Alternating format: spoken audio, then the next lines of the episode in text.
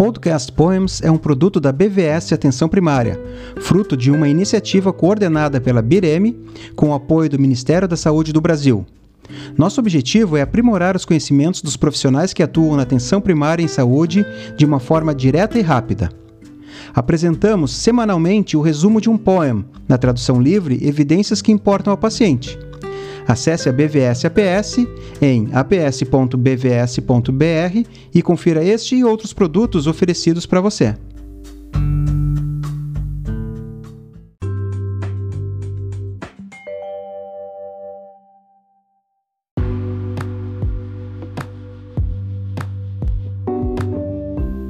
Olá, eu sou Luciano Duro, médico de família e comunidade, mestre e doutor em epidemiologia.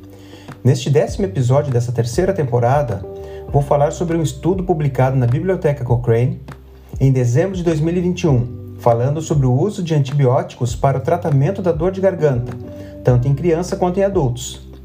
Sobre o tópico da epidemiologia, eu vou falar um pouquinho sobre a importância e os detalhes que devemos conhecer sobre o grupo controle no ensaio clínico.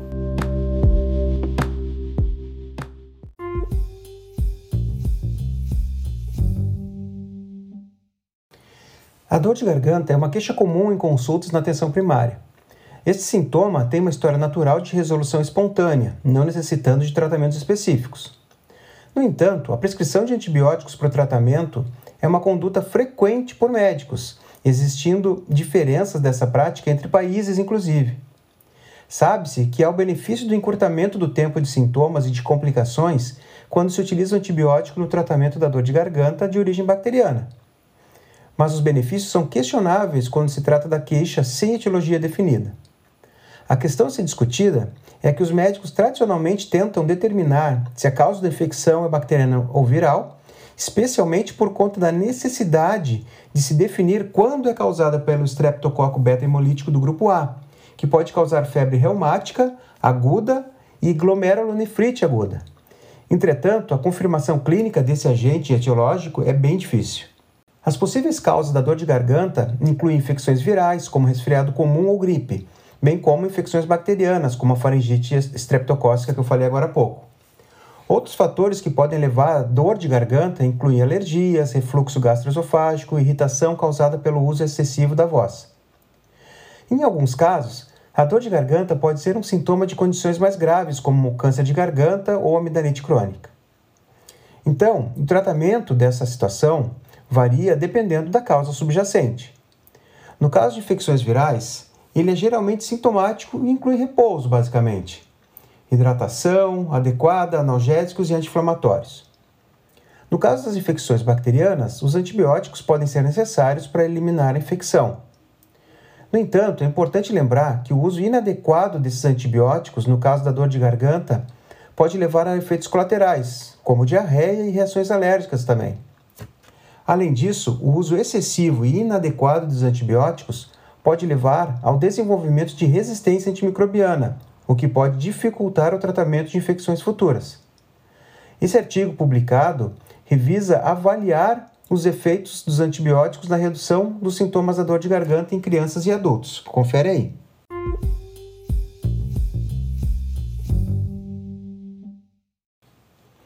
Esse artigo foi produzido por pesquisadores australianos e publicado em dezembro de 2021 na Biblioteca Cochrane. Ele buscou analisar os efeitos dos antibióticos no tratamento da dor de garganta em crianças e adultos, buscando ensaios clínicos randomizados ou quase randomizados de antibióticos versus controles, nas avaliações de sintomas ou complicações típicas da dor de garganta em pessoas que buscaram atendimento por esta queixa. No final, foram incluídos 29 artigos com 15.337 casos, com a maioria deles conduzidos nos anos 50. Interessante frisar que atualmente dificilmente seriam incluídos trials com placebo ou sem tratamentos. Apesar dos artigos incluírem pessoas com dor de garganta, poucos fizeram distinção entre bacteriana e viral, e os vieses mais vistos foram na pouca clareza da alocação e no cegamento de alguns estudos. E por fim, os danos causados pelos antibióticos foram pobremente relatados, ou quando foram, foram de, com alguma inconsistência, não sendo quantificados na revisão. Como resultados, em se tratando dos sintomas, o uso de antibióticos reduziu a dor de garganta e a dor de cabeça, complicação considerada da condição, no terceiro dia de evolução em comparação a uma semana, com o número necessário para tratar para causar benefício sendo menor que 6. Da mesma forma, o uso de antibióticos reduziu pela metade a probabilidade da evolução de dor de cabeça. Só não houve benefício na redução da febre no terceiro dia. Em relação à resolução de complicações supurativas, mesmo com a prevalência baixa, os antibióticos reduziram a incidência de otite média dentro de 14 dias e da inflamação de garganta dentro de dois meses.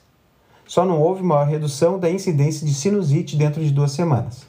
Sobre as complicações não supurativas, houveram poucos casos de glomerulonefrite para se avaliar o efeito protetor ou não com o uso do antibiótico mas houve sim uma redução dos casos de febre reumática dentro do período de dois meses. Claro que isso se deve, né, deve se considerar a baixa prevalência dessa condição, particularmente nos estudos mais atuais.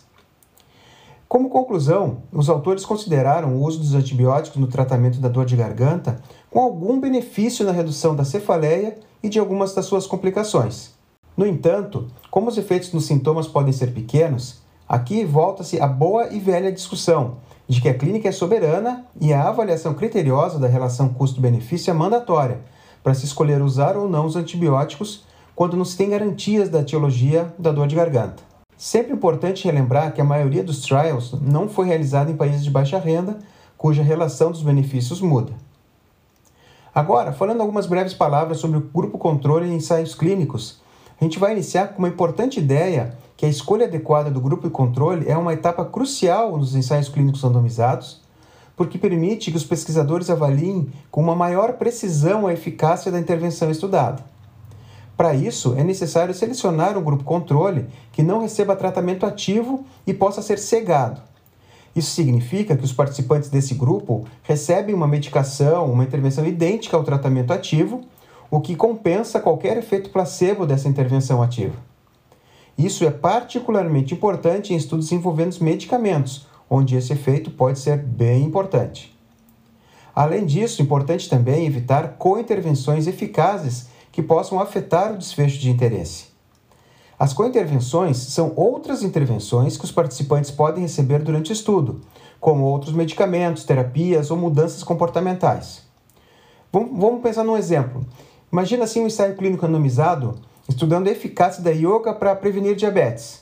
E os participantes eles são estimulados a fazerem mais exercícios e a perder peso. Estas são cointervenções potencialmente eficazes que podem alterar o desfecho. Quando os participantes de ambos os grupos são submetidos a cointervenções eficazes, a taxa do desenvolvimento do desfecho acaba sendo diminuída, por conseguinte, o poder também é reduzido e o tamanho da amostra ou a duração do estudo precisam ser maiores. Quando o uso dessas cointervenções eficazes difere entre os grupos de intervenção e controle, o desfecho é então enviesado, e isso não é bom. Portanto, os pesquisadores devem tentar minimizar a diferença no seu uso entre os grupos, ou então coletar dados sobre elas, sobre essas cointervenções, para ajustar os resultados. No entanto, isso deve ser visto como uma análise secundária ou explanatória, uma vez que viola o princípio da intenção de tratar. Então, a escolha adequada do grupo controle é fundamental para garantir a validade interna e externa de um ensaio clínico randomizado. Selecionar um grupo controle que não recebe tratamento ativo e pode ser cegado permite que os pesquisadores avaliem com precisão a eficácia da intervenção estudada, minimizando a possibilidade de efeitos placebos ou enviesamentos. Além disso, é importante evitar as cointervenções eficazes que possam alterar o desfecho de interesse e, se necessário, coletar dados sobre o uso dessas para ajustar os resultados. Uma escolha adequada do grupo controle pode melhorar a confiabilidade dos resultados desse estudo, tornando-os mais relevantes e úteis para a prática clínica. Portanto, os pesquisadores devem sempre levar em consideração esses fatores ao projetar o ensaio clínico randomizado. Bom, pessoal, espero que tenham gostado desse episódio da terceira temporada do podcast Poems da BVS APS. Façam seus comentários nas páginas da Bireme ou mesmo nas suas redes sociais com a hashtag podcastpoemsbvs. E até a próxima!